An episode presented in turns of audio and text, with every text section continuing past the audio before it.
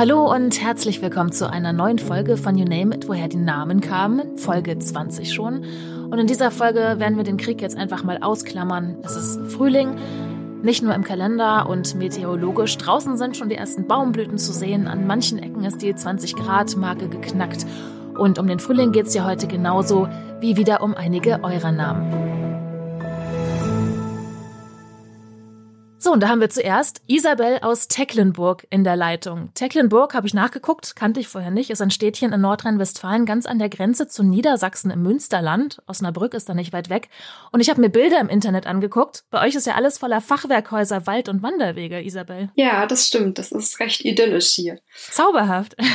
Hast du denn die ersten Frühlingstage da schon ein bisschen genießen können? Ja, auf jeden Fall. Also hier blüht alles und ähm, man kann hier super in den Wald gehen und ja, das äh, tue ich auch recht viel mit den Kindern. Ja, das würde ich, glaube ich, auch machen. Das sieht ganz toll aus. Ich glaube, das ist nochmal ein Ausflugsziel dahin zum Teutoburger Wald wandern gehen. Noch nie gemacht. Mhm. Ähm, dann wollen wir mal loslegen mit deinem Namen. Du heißt ja Glapper und du hast uns einiges geschrieben. Du weißt ja ein bisschen was über den Namen, ne? Was denn? Also ich weiß, dass in meiner Ahnenliste ähm, der Großvater meines Großvaters äh, Nikolaus Glapper hieß und dass er mit seinem Sohn Johann Glaper nach ähm, ja, Deutschland gekommen ist und die stammten ursprünglich aus äh, der Provinz Posen, aus dem Kirchspiel Lubin. Ähm, genau, und äh, deswegen ist es halt ein, ja, ein Name, der aus dem Polnischen kommt, denke ich. Und deshalb ist es aber auch schwierig rauszukriegen, was der bedeutet. Also ich habe das schon mal probiert und bin da aber irgendwie gescheitert bisher und ähm, habe dann gedacht, ja, dass ähm, Herr Udolf wahrscheinlich da die perfekte Adresse ist mit seinen ja. Sprachkenntnissen.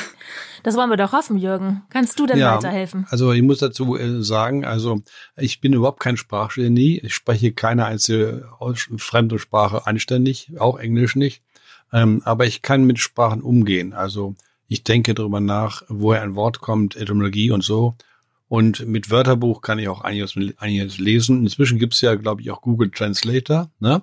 Und das ist natürlich auch inzwischen eine super Geschichte. Ja, Isabel, schauen wir mal schauen. Polen ist richtig, ja.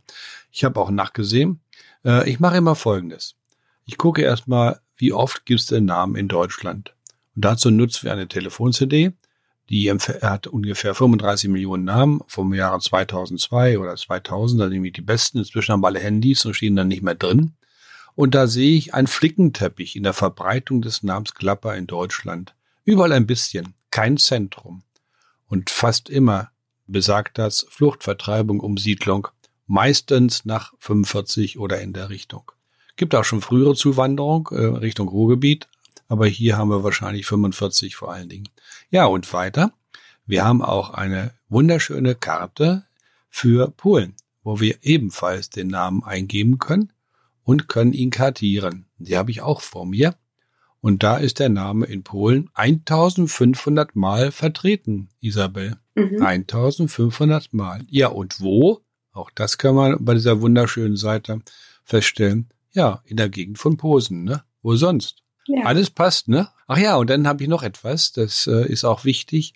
Ähm, ähm Eva kennt das schon, eine Verbreitungskarte der traurigen Geschichte vom Ersten Weltkrieg die Toten und Verwundeten des deutschen Heeres. Acht Millionen. Wahnsinn. Da steht immer, wenn sie verwundet oder gefallen sind, woher sie kamen.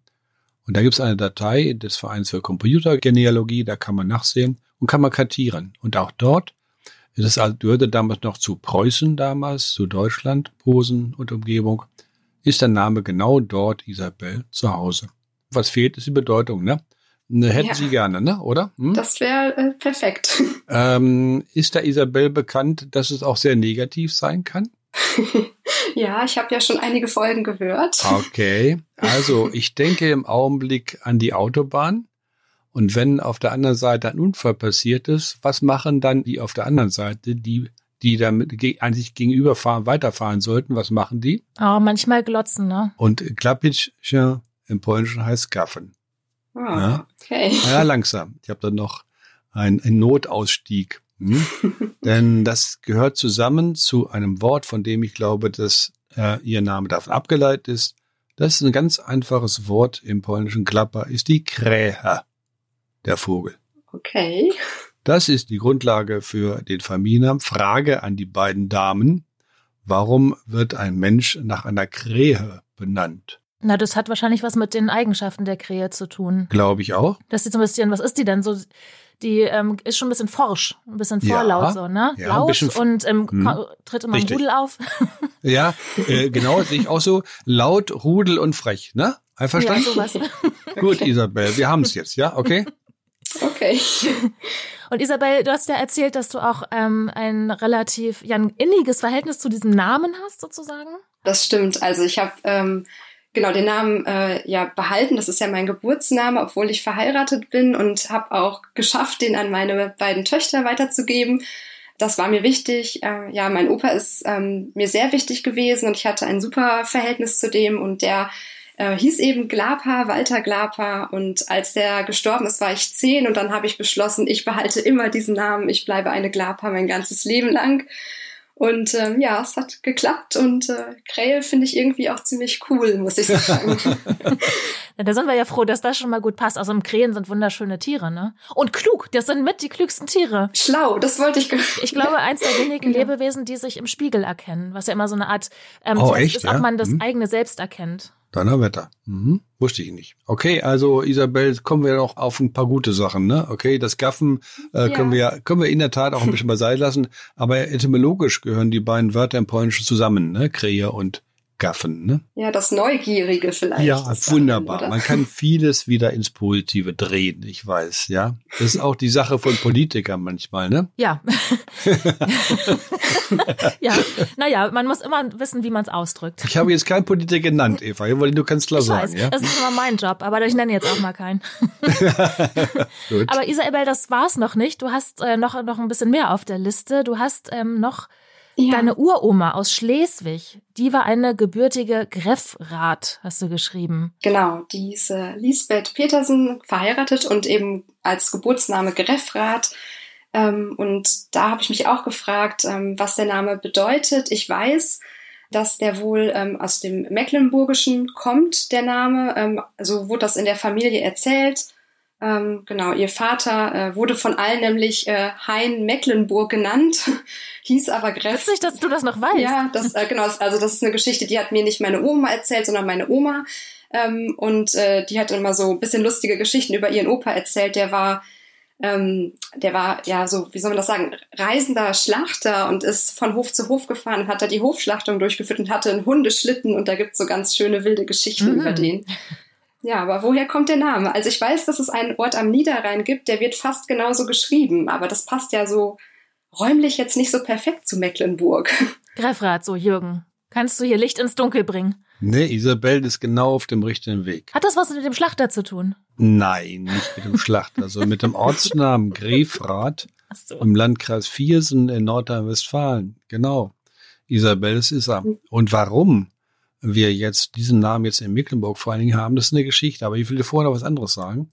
Wir haben eine Schreibung, das ist wirklich äh, ziemlich äh, kompliziert jetzt, Greffrath mit Doppel-F und A-T-H. Aber es gibt, ich glaube, sieben oder acht Variationen, die ich hier habe. Ne? Die gehören alle zusammen. Ich habe Grefrath mit A, E und F. Ich habe Gra mit Ä. Ich habe Grefrath mit Doppel-E. Ich habe Grefferath, da ist noch ein E drin. Ich habe Greffrath, das ist unser. Ich habe Greffrath aber nur mit einem F, also am meisten sogar, 85 Mal. Und ich habe Greifrath, der wahrscheinlich eine Veränderung ist von Greffrath. Und alle diese, wenn ich die kartiere, alles zusammen kann man kartieren. Und da sehe ich, das Zentrum aller Namen ist einwandfrei Nordrhein-Westfalen. Und zwar genau die Region, wo der Ortsname Greffrath liegt. Haben Sie schon entdeckt, äh, Isabel, ne? Mhm. Also, Ortsname Grefrath habe ich vor mir. Zum ersten Mal erwähnt im Jahre 1177 in Greferode und besteht aus zwei Wörtern. Darin im ersten Teil steckt das niederdeutsche Wort für den Graf, Grefe und dann Rode. Das ist die Rodung, der Rodeland eines Grafen. Das heißt, dass er seine Männer da angestellt hat und die haben im Auftrag des Grafen dann gerodet und dann entsteht so der Ortsname. Zufrieden, Isabel? Ja, doch, das ist äh, auch eine schöne Ach Geschichte. ja, ich habe was vergessen. Entschuldigung. Oh Gott. Eva, du musst mich erinnern. Ich bin schon ein bisschen vergesslich. Jürgen, hast du nicht was vergessen? Ja, sehr gut, äh, prima. Äh, nach Anstoßen kommt das. Ja, ähm, Isabel, warum habe wir jetzt ähm, einen Ortsnamen in Nordrhein-Westfalen und eine Streuung, ja, gewisse Häufung, nicht stark, aber immerhin in Mecklenburg-Vorpommern? Ich sage Folgendes, haben wir schon mal gemacht, Rattenfänger von Hameln. Wir haben im, im Mittelalter, im frühe Neuzeit, Mittelalter vor allen Dingen, 12. bis 13. Jahrhundert, Isabel, eine überaus große Wanderung vom West nach Ost. Und ähm, der Rattenfänger von Hameln ist wahrscheinlich nichts anderes als ein der Lokator, der junge Menschen angelockt, nicht angelockt, er hat ihnen gesagt, ich, ich verspreche ein neues Leben.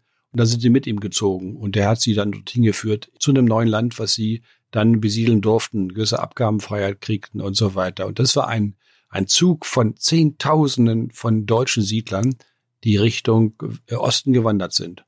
Und ich halte es für sehr gut möglich, dass ihre Vorfahren, also der Grefrat oder Greffrat, dass er also einer der Nachkommen ist von jemandem, der aus diesem Ort Richtung Osten gewandert ist. Da heißt nämlich so, Karl, wo kommst du her? Ja, ich komme aus Greffrath. Ach so, und dann wird das zum Familiennamen, ne? genau wie Merseburger.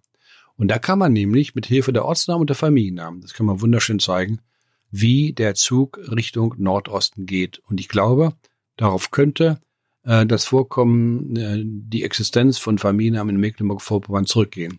Verstanden, Isabel? Ja? Ja, ja, das ist auch eine schöne Geschichte. Ja, vielleicht noch Hinweis. Ähm, bitte gucken Sie im Internet mal nach Udolf und äh, Rattenfänger, dann äh, finden Sie die ganze Geschichte dort und da habe ich auch eine Karte drin, wo man sieht, wohin der Zug gegangen ist. Das lässt sich mit Hilfe von Ortsnamen relativ gut nachvollziehen. Oder einfach bei uns die allererste Folge hören, da erzählen wir das ja auch. Ja, die habe ich sogar schon. Sind wir ja alle im Bilde. ja.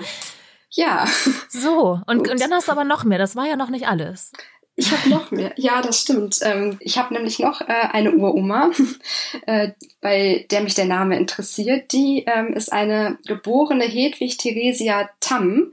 Tamm mit TH und Doppel M geschrieben. Ähm, und die stammt ähm, ja aus Schlesien, aus ähm, ehemals Grüben im Kreis Falkenberg. Den Namen finde ich auch interessant und vielleicht gibt es da ja auch noch eine Info. Na klar. Ähm, Tam, Schlesien, ja.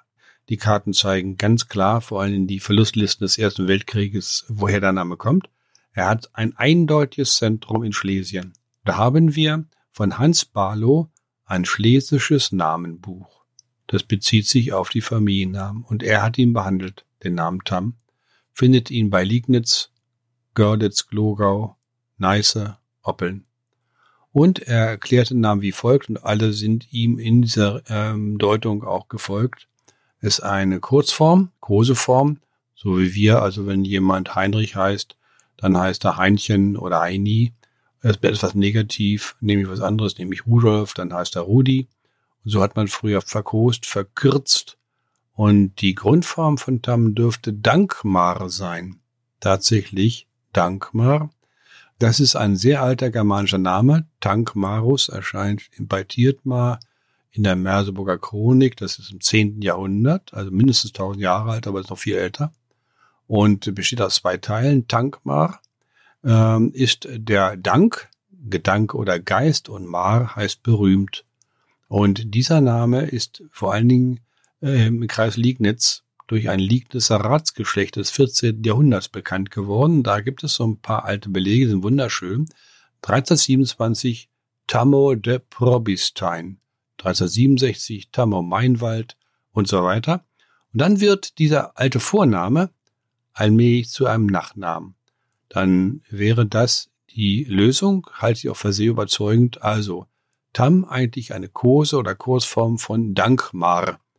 Den Namen finde ich, glaube ich, heute nicht mehr Eva als Vorname, wa? Aber das ist ja lustig, eine Verniedlichung von großer Geist. Also es war ein großer Geist, der dann aber ein bisschen ja, kleiner geworden ähm, ist. Wieder. Das, das, dann, das darfst du so nicht machen. Ja, ich ne? weiß, Denn, die beiden, ach ja, die beiden ja, einzelnen ja, typ, Ich sag mal was ganz Brutales, typisch Frau, ja? Nein. Also ja, aber es, es liegt doch so nah, großer Geist. Es würde ja passen in dem Fall, auch wenn man ach, das nicht, auch wenn das so wahrscheinlich nicht vergeben worden ist. Ich, ich müsste mich jetzt äh, höflicherweise breitschlagen lassen, das mache ich aber nicht, sondern ich widerspreche als Namenforscher und sage, nicht die, der, der Geist ist verkost worden, sondern nur, nur der Name. Ja. ja, das ist ein Unterschied. Okay. Hm? Okay, großer Geist, äh, niedlich. Also nicht großer Geist, sondern groß und Geist und niedlich. Ja, ja gut, ich sag nichts mehr, okay? Hm? Aber ich glaube, wir haben noch eine Frage ja. von Isabel. Ja, das stimmt. genau, ich habe also diese äh, besagte Oma, die ähm, den Geburtsnamen Tam hatte, ähm, ist dann eine verheiratete Samuel geworden. Und ähm, das ist eben der Geburtsname dann meiner Oma. Und sie hat halt immer gesagt, der Name klingt für sie so jüdisch, aber soweit sie weiß, ähm, ist dieser Familienzweig eigentlich katholisch geprägt. Und da habe ich dann gedacht, wenn ich jetzt schon mal so viele Fragen stelle, würde ich die auch gerne noch loswerden ähm, ob das möglich ist, dass das mal ein jüdischer Name war, weil eigentlich ähm, für jüdische Namen, das war ja auch schon mal Thema, eigentlich, das jetzt nicht so klassisch ist. Das ist auf jeden Fall ein biblischer Name, ne? Ein alttestamentarischer Name ja. aus dem Hebräischen, soviel ich weiß. Ich bin von Gott erhört. Kann nur gratulieren zu dem, was du eben gesagt hast. Es ist ein biblischer Name. Und die Bibel ist ja bekanntlich äh, in hohem Maße von Juden geschrieben worden. Ne?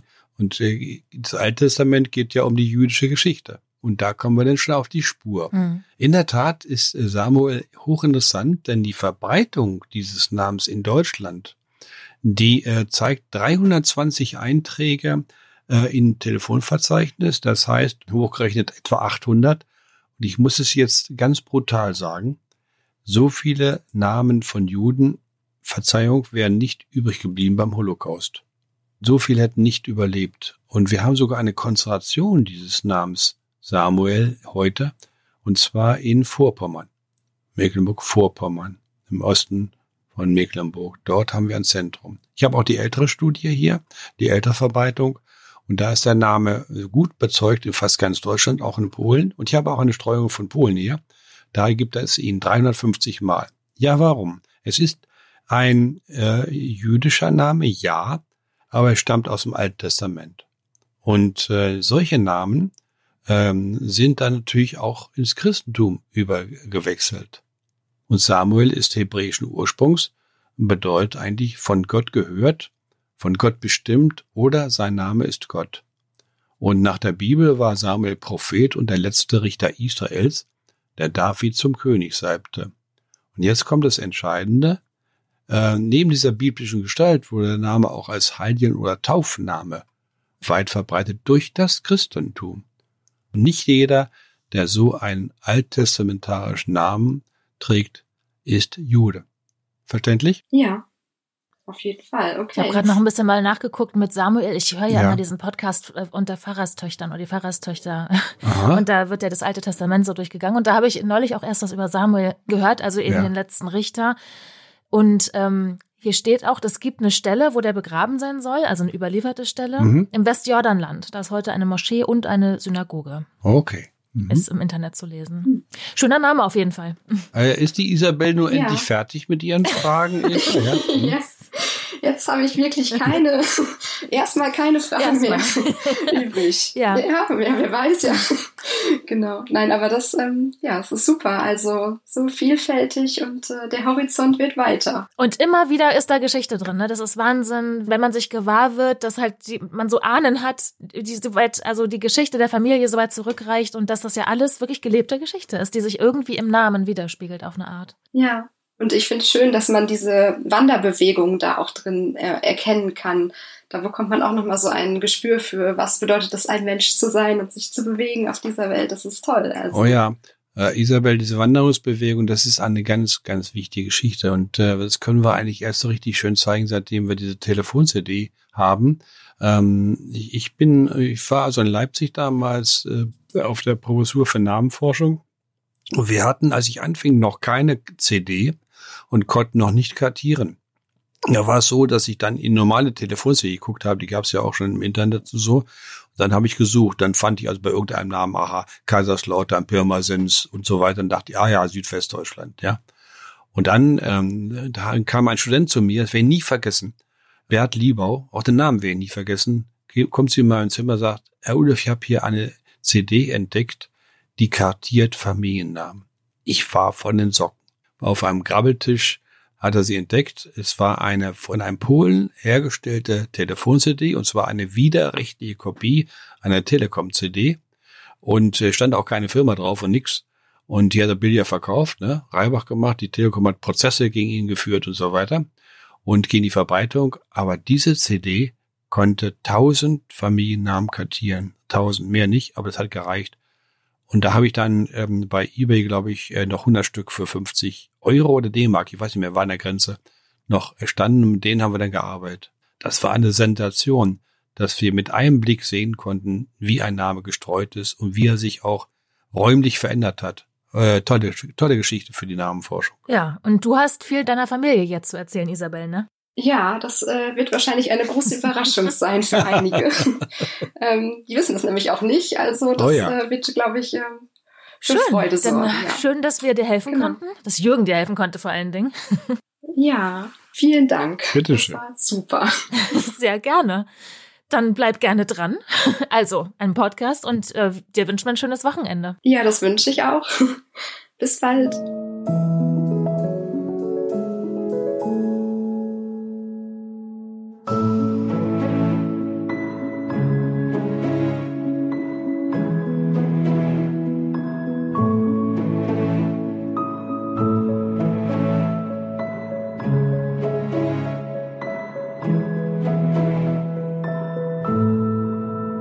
Also Isabel kommt aus Tecklenburg. Die Rede war hier auch von Hein Mecklenburg und da habe ich jetzt auch gleich mal eine Namensfrage.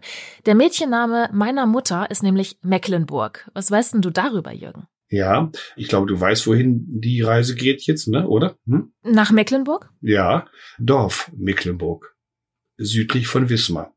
Wenn man jetzt die Verbreitungskarte sich der Mecklenburg-Familiennamen ansieht, die gibt es etwa, lass mich schätzen, 1500 Mal. Du findest diesen Namen nur in Norddeutschland. Und ganz besonders wichtig sind die älteren Verbreitungen, wo wir noch nicht Fluchtvertreibung haben. Da sehe ich eine wunderschöne Karte. Da reicht der Familienname Mecklenburg von Bremen etwa geht's los, dann über Hamburg, äh, dann natürlich Mecklenburg, äh, Vorpommern und das geht aber hoch dann bis zum Baltikum. Ne? Also da sieht man deutlich, äh, das sind Namen, die von Mecklenburg abgereist sind, und zwar in erster Linie wohl von dem Land. Dieses Land hat schon sehr früh den kleinen Ort verdrängt, obwohl es seinen Namen für so einen kleinen Ort hat, denn dieser Ortsname ist Niederdeutsch, Mecklenburg, da muss man es wirklich lang aussprechen, besteht aus zwei Teilen. Hinten ist die Burg, Niederdeutsch Borch auch, Flensborg sagen die Dänen, und vorne steckt ein altsächsisches, ein alt-niederdeutsches Wort Mikil. Und das heißt groß. Das Ach, große Burg. Die große Burg, ja. Die das große ist, Burg in dem kleinen Dörfchen ja, Mecklenburg-Dorf. Genau, in dem kleinen Dorf Mecklenburg. Das äh, ist die Bedeutung des Ortsnamens, der sich dann auf das ganze Land ausgeweitet hat. Ja, Altniederdeutsch Mikil plus Borg, Burg, große Burg. Es gibt das Gegenteil, die äh, kleine Burg, Kennst du auch? Das ist Luxemburg. Ich hätte jetzt gerade gesagt Lütchenburg. Ja, kannst du auch nehmen. Perfekt, genau. Und Hochdeutsch hast du dann Lützel. Ja? Muss mal gucken, findest Ortsnamen Lützel, Linden und so weiter. Das sind dann hoch, die ist die hochdeutsche Form von diesem kleinen Wort, ne? Lützel. Und da steckt auch in Luxemburg. Das ist also die kleine Burg. Und ähm, äh, für dieses Micklen, das finde ich ein hochinteressantes Wort, habe ich mal drüber nachgedacht findet man dann auch in Ortsnamen ziemlich viele. Meckelhorst, Mecklenbruch und so weiter. Und die hochdeutsche Form ist eigentlich Michel. Und wenn du jetzt mal in Odenwald fährst und kommst nach Michelbach und Michelstadt, dann kannst du jetzt als gewiefter Namenforscher die Ortsnamen übersetzen und verstehen. Hm. Michelbach ist dann der große Bach und Michelstadt ist die große Stadt. Einverstanden? ja, ich glaube dir das. ja, das ist nett. Dankeschön. Nicht jeder glaubt mir. Hm? Äh, du bist der Experte. Ja, ich hoffe, ich bin einer. Mhm. Äh, ja, das ist ähm, die schöne Geschichte von Mecklenburg. Ein klitzekleiner Ort, aber mit einer relativ großen Burg. Ist hier die Quelle für den ganzen, für den ganzen Ländernamen geworden. Das ist nicht häufig, aber haben wir nochmal, Eva, nämlich in Brandenburg. Und was ist Branden? Brandenburg ist äh, der Ort Brandenburg, äh, von dem aus sich das auch dann auf das auf äh, den äh, Landesteil ausgeweitet hat. Brandenburg ist ein überaus umstrittener Ortsname. Und ich würde vorschlagen, dass wir uns den mal gesondert vornehmen. Der hat es nämlich in sich. Hm? Dann machen wir das. Okay. Ein andermal, genau. Sehr gerne. Und jetzt begrüßen wir hier Robert. Robert, hallo. Ja, hallo. Von wo bist du uns denn zugeschaltet? Aus Unna bei Dortmund. Und äh, bei dir geht's um deinen Nachnamen. Der ist ganz kurz und knackig. Wie heißt der? genau, drei Buchstaben. Zog. Ach, Zog. Ich dachte Zock. Ja, das ist ja die Frage. Ich sag selber ja auch immer Zock. Mein Opa hat tatsächlich Zog gesagt. Wenn ich irgendwo im, beim Arzt aufgerufen werde, dann kommt auch eher Zog.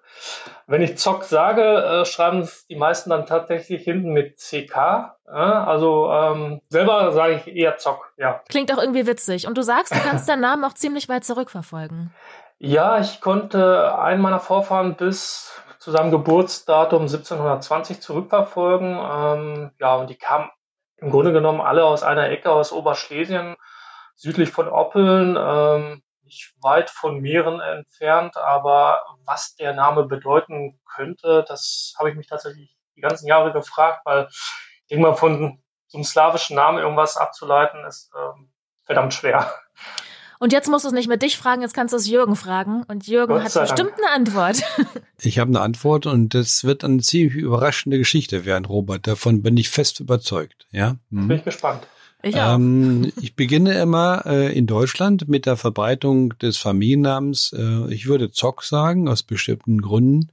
Und äh, wir haben eine bunte Mischung. Wir haben eine bunte Streuung in Deutschland. Wie immer sage ich, das spricht für Flucht, Vertreibung, Umsiedlung. Und du mhm. hast auch schon gesagt, äh, woher wahrscheinlich der Name gekommen ist, aus Oberschlesien. Das sieht ganz stark auch bei der Streuung in Deutschland danach aus. So komisch das ist, man kann anhand der Verbreitung in Deutschland erkennen, ob ein Name bei uns heimisch gewesen ist in Deutschland oder ob er zugewandert ist. Und okay. wir haben natürlich Millionen von Namen, die im Zuge des Zweiten Weltkriegs und der Vertreibung äh, der Flucht dann zu uns gekommen sind. Millionen. Und äh, dann haben wir eine wunderbare Datei, die aufgrund einer sehr traurigen Geschichte entstanden ist, die Toten und Verwundeten des Ersten Weltkrieges des deutschen Heeres 1914 bis 1918. Und dort wirst du deine Vorfahren finden, die dann gestorben oder verwundet wurden im Ersten Weltkrieg, ganz sicher. Und das kann man kartieren. Und da sehe ich ja ein eindeutiges Zentrum genau dort, wo du es beschrieben hast, westlich von Krakau in Oberschlesien. Geht auch ein bisschen nah nach Krakau noch ran. Ja. Okay. Wissen wir ganz genau, woher der Name kommt. Jetzt müssen wir ihn bloß erklären noch. Und da wird es schon ein bisschen heikel. Denn so einfach ist der Name nicht. Das liegt vor allen Dingen daran, dass in dem Namen mit hoher Wahrscheinlichkeit ein schlesischer Dialektzug drin ist, also eine Mundartvariante des Schlesischen innerhalb des Polnischen. Äh, die ist sehr deutlich ausgeprägt. Meine Schwiegermutter kam ja auch aus der Nähe von Oppeln und sprach Polnisch noch. Und äh, vielleicht zum Unterschied, das brauchen wir für deinen Namen. Wenn ein Pole von Blumen spricht, dann sagt er Kwiat. Kwiatkowski ja. kommt daher. Und wenn ein Schlesier von Blumen spricht, sagt er Kwiot. Und wenn ein Pole sagt Ja, Mom, sagt der Schlesier Your Mom. Dieses O für A, das ist ein typisch schlesischer Zug. Und das brauchen wir zur Erklärung deines Familiennamens. Denn die Grundform deines Familiennamens ist hochpolnisch, muss ich jetzt mal so sagen, Jacques. Okay. Das ist die Grundform. Schreibt sich folgendermaßen. Z mit einem Punkt vorne oben drauf. AK. Jacques. Das bedeutet Student oder Schüler. Äh, woher das Wort kommt, das ist schon eine irre Geschichte. Da kommt, entschuldige, ich sag's deutlich, Eva, kein Schwein drauf. Ja. es, es kommt, das Wort kommt nämlich äh, im Slawischen aus den romanischen Sprachen und dort aus dem Griechischen. Diakon ist die Grundlage von diesem polnischen Wort, weil das Wort Diakon aus dem Griechischen wird in südslawischen Sprachen zu Diak, DJ praktisch, Diak, und das entwickelt sich in slawischen Sprache weiter zu Jak. Im Slowakischen heißt es Jak und auch in der Bedeutung äh, Student. Im Serbisch und Kroatischen heißt es Jak und so weiter. Also der Anlaut ist dann noch verändert. Das DJ hat verschiedene Entwicklungen mitgemacht. Und das, Robert, äh, das äh, glaube ich, Robert, ist eine, eine irre Überraschung, ne? Ja. Ja, definitiv. Also da wäre ich im Leben nicht drauf gekommen und da bin ich auch sehr froh, dass du mir da weiterhelfen konntest. Also ja, das ist auch eine, vor allen Dingen muss man, das habe ich so habe ich selbst sogar eine Weile brauchen müssen, bevor okay. ich das hatte. Ich hatte dann so Namen, die A hatten und dann habe ich sie im Schlesien gehabt, habe ich erst nicht begriffen und dann hat's geklickt gemacht und deswegen muss man dann also polnische Dialekte studieren, äh, wissen, welche Veränderungen da passieren mhm. können. Ne? Also das ist ähm, die Lösung. Also äh, Diakonos ist, habe ich nachgelesen, der niedrigste Stand der Geistlichkeit dann in den Kirchen. Und das entwickelt sich dann, hat wie gesagt, im Slawischen verschiedene Sachen. Und die Bedeutung dann in slawischen Sprachen ist fast immer Student oder Schüler. Frage, warum heißt ein Mensch Student oder Schüler? Warum wird er so genannt? Nun, früher war durchaus nicht jeder an der Schule, ne? Ja. Klar, ne? Vor einiger Zeit, ne? Hm. Nee, längst nicht jeder. Ja, längst ja. nicht, genau. Und wer dann auf die Schule ging und Schüler war, das war eine Sonderposition. Also konnte das auch zum Namen werden. Das war in Polen genauso. Also, Robert, das ist die Lösung für äh, deinen Namen. Polnisch Jacques ähm, und dann eigentlich ähm, Schlesisch Sock, müsste man sagen. Aber okay. wie doch, na, das äh, Z im Polnischen ist ein S, ein weiches S. Ja. Aber wir im Deutschen sagen natürlich, wenn man Z sehen, Zock. Ne? Klar. Genau. Herzlichen Dank. Also super Erklärung, ähm, sehr ausführlich. Also wie gesagt, wäre ich im Leben nicht drauf gekommen und ähm, toll, dass du mir da weiterhelfen konntest. Und Robert, bist du so, was studierst du noch oder bist du so der Student des Lebens? nee, tatsächlich arbeite ich auch schon seit über 20 Jahren, also nee. Aber du, äh, Leben ist ja Lernen, also man lernt ja ein oh, Leben lang. Ja. Insofern. Oh ja. In jedem also Beruf, ne, Robert, oder? Ja. Hm? In jedem Beruf und auch das Leben an sich. Ne? Oh ja, durchaus. Jeden Tag Neues bei. Also das kann ich dir sagen. Ich werde bald 80. Ich kann dir sagen, was ich schon alles, alles gelernt habe. Das glaubst du wohl. Vor allem im Umgang mit der Ehefrau. Das ist ganz wichtig. ja. So, so, ja, auch da gibt's immer noch was Neues zu lernen, auch nach all den ja. Jahren. Eva, ich, ich kenne mich da ganz gut aus, ja? Mhm. gut, Robert. Dann freuen wir uns, Super. dass wir dir so ähm, helfen konnten. Und äh, du ja. bist zufrieden mit der Bedeutung? Ja. Da kann man nichts kann gegen sagen. nee, definitiv nicht. Bist begieriger Mensch sein, das schadet nicht. nee, das passt irgendwo. also ist, glaube ich, auch an mir hängen geblieben irgendwo. Schön. Gut, Robert, dann äh, ja. äh, alles Gute. Euch auch. Danke. Ein schönes Wochenende. Euch auch. Dankeschön. Und bis bald. Tschüss eigentlich ganz erfreulich. Am 20. März war Frühlingsanfang und es macht sich schon noch ein bisschen bemerkbar draußen. Auf einmal ist es warm, hier zumindest im Norden super sonnig. Die ersten Baumblüten gehen auf, also irgendwie das Leben kommt wieder so ein bisschen zurück. Aber Frühling, warum, warum nennen wir den Frühling eigentlich Frühling? Ich meine, die im Englischen heißt es Spring. Frühling, der ist ja jetzt, fängt der früh an. Was ist das für ein Ling? Wo kommt das her, dass wir den Frühling Frühling nennen? Äh, das werde ich gleich erklären, Eva. Ich will nur sagen, nicht für jeden ist Frühling eine schöne Jahreszeit. Ne? Zum Beispiel für mich nicht unbedingt, weil ja ich äh, im Winter wunderschön am Schreibtisch sitzen kann und äh, nicht gedrängt werde, hinauszugehen. Ach so, Garten, du bist so ein ne? Drinni. Ja, ich weiß nicht. Ähm, das ist so, dass ich im Frühling muss ich ran, ne? Gartenarbeit und so. Schreibtisch sitzen ist dann nicht mehr so doll. Ja, und wehe, draußen sein, Tag wenn nach sechs, sechs Monaten gefühlt Dauerfrost und Regen und Matsche und immer dunkel, ja, will man doch unbedlich raus. es nicht? ist ja so, dann wenn ich draußen bin, nach fünf Minuten finde ich das toll. Ah, okay, man muss sich erst ein bisschen überzeugen. Ja, ich überzeuge mich manchmal auch selbst, ja. Aber ich war kürzlich, ähm, muss ich ganz kurz sagen, ich dachte Los. hier, ich wohne hier und die, die, Sonne schien rein und ich dachte, was für ein schöner Frühlingstag, knalle Sonnenschein, bin runter an die Elbe, ohne ja. Schal, um da äh, einen Spaziergang zu tun und dann hat das so stark geweht. Ja, es war von den Temperaturen, also mhm. weit entfernt von Frühling, also wahrscheinlich auch normal für Frühling, aber doch so kalt, dass es sich dann doch wieder nach Winter anfühlte. Ja. Und dann habe ich den Frühling zu früh gefeiert. Ostwind, dazu gibt es eine Geschichte aus ja. Polen. Äh, die Zeit, als Solidarność entstand in Polen, war ja eine gewisse Freiheit schon da, eine gewisse. Und äh, da gab es einen, gab es einen Wetterbericht und dann hat der Moderator gesagt, so, wir kriegen jetzt den Wetterbericht und wir kriegen Wind aus dem Osten und aus dem Osten kommt ja nie was Gutes, ne? Mm. Worauf er nie wieder gesehen wurde im Fernsehen, ne? Oh. Alles klar? Ja. Gut, jetzt zu Frühling. Ja, warum? Was ist da los? Ja, im Englisch heißt es Spring. Ich habe mir nochmal angesehen, wie es in anderen germanischen Sprachen heißt, die ja mit uns verwandt sind mit dem Deutschen. Englisch Spring, Niederländisch, ich spreche so aus, wie es hier steht, Vorjahr, Schwedisch Vor und Dänisch Vorar. Völlig ah, verschiedene ja. Wörter. Ja, weil das Wort Frühling eine ganz späte Bildung ist innerhalb des Deutschen und in anderen Sprachen auch.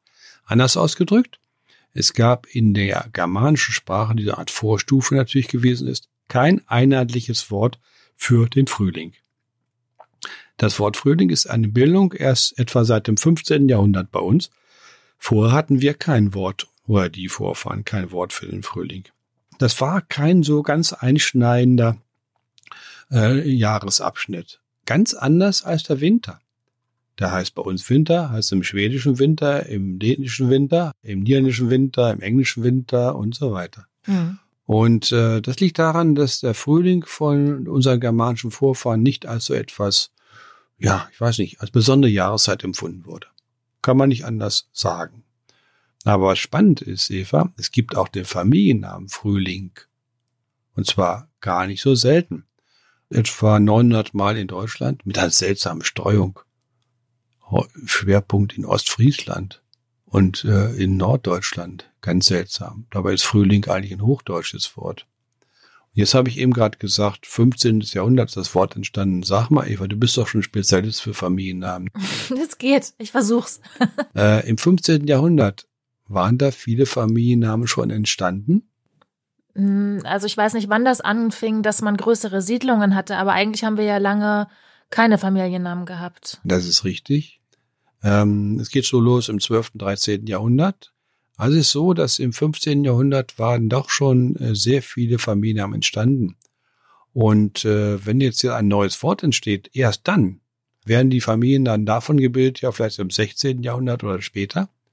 Also, wenn jemand Frühling heißt mit Nachnamen, kommt die Überraschung, hat er mit dem Frühling nichts zu tun. Oh, sondern? Das ist eine Umdichtung, sehr schöne, vor allen Dingen aus Niederdeutsch, frohlich, frohlich, fröhlich. Oh. Schön, ne? Und dann ja. ist das äh, Suffix hinten das Lick. Niederdeutsch oder Lich ist dann mit N eingeschoben, weil es so viele Wörter auf ing gibt. Und so ist Frühling entstanden aus fröhlich. Frohlich ist ja auch so ein Hundefutter. Hm, wunderbare Geschichte, passt aber nicht ganz hierhin, Eva. Ne? Ich, fällt mir nur so ich nehme es trotzdem mit auf, ja. Hm? Also auch ein Hundefutter. Aber vielleicht Gut. haben die also sich auch gedacht, ist das irgendwie so eine Ab Anlehnung an Frö Fröhlich in einer anderen Sprache, was weiß ich. Äh, äh das wird, nein, ich würde es doch etwas anders sagen. Ähm, ist es so, dass in Sprachen, auch wenn wir jetzt einen slawischen Namen haben, der ins Deutsche übernommen wird und der hat ein Ik, ne, das gibt es in Slawisch ziemlich häufig, dann wird er eingedeutscht als Ink. Verstehst du? Weil die nehmende Sprache gleicht manche Wörter dann an die eigene Sprache, an die eigene Sprachstruktur an. Und hier haben wir also in der Tat Herrn Fröhlich und nicht Herrn Frühling. Das ist keine Verschlechterung, ne? Hm? Nee. So, das soll es für heute gewesen sein mit dieser Folge von You Name It, woher die Namen kamen. Wir hören uns, wenn ihr wollt, im April wieder. Nächsten Freitag ist ja schon April. Bis dahin Genießt den Frühling, wenn ihr wollt. Schreibt uns eine Mail oder eine Sprachnachricht an name at newdaymedia.de, denn dann können wir uns auch um eure Namen kümmern. Bis dahin.